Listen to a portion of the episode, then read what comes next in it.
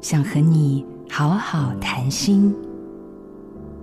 有个人坚决否认自己在工作上出了问题，不可能遭到裁员，这是心理防卫机制当中的否认。而另一个人呢，明明都已经吃到很撑了，却还是无法停止进食，这是心理防卫机制当中的压抑。每当感到压力山大的时，就压抑自己，逃避，不去接触，反而变成了食物成瘾。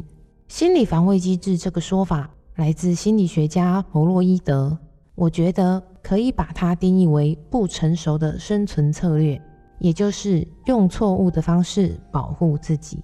灵性导师克里希那穆提曾说：“真理是无路之境。”意思是说，想要寻求生命的解答，要走往自己的内心。心理防卫是一种内在的运作，而成瘾则是外显的行为。认识心理防卫机制，明白成瘾行为背后那些形成的脉络，才能够从中解脱与松绑，突破心理防卫，不被成瘾行为驾驭，活出更强大的生命力。我是心理师洪培云。做自己的主人，找回你的心。印心电子真心祝福。